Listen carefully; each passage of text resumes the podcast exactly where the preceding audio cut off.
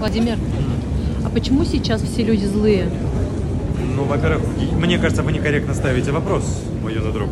Не все люди злые. Вот поэтому я, я знал, что этот вопрос назрел, и сейчас здесь в переходе на станции метро. Люди злые в моменте, потому что друг друга отражают. Мы вот когда смотрим на что-то, что нам нравится, или на что-то, что нам не нравится, мы, грубо говоря, не обезьяничаем, но работает эффект зеркала. Слишком часто мы себе позволяем расстраиваться по пустякам и тратить свое время на какие-то незначительные вещи. А жизнь проходит мимо, и мы расстраиваемся из-за каких-то глупостей, которые не получили, подарки, события и прочее. Нам парят из э, теле- телеэфиров и из медиапространства какие-то плохие новости, это уже негатив, негатив, негатив. И в какой-то момент мы, дураки, начинаем в это верить. Не надо верить в плохое. Чем чаще ты думаешь о хорошем, тем больше хорошего в твоей жизни.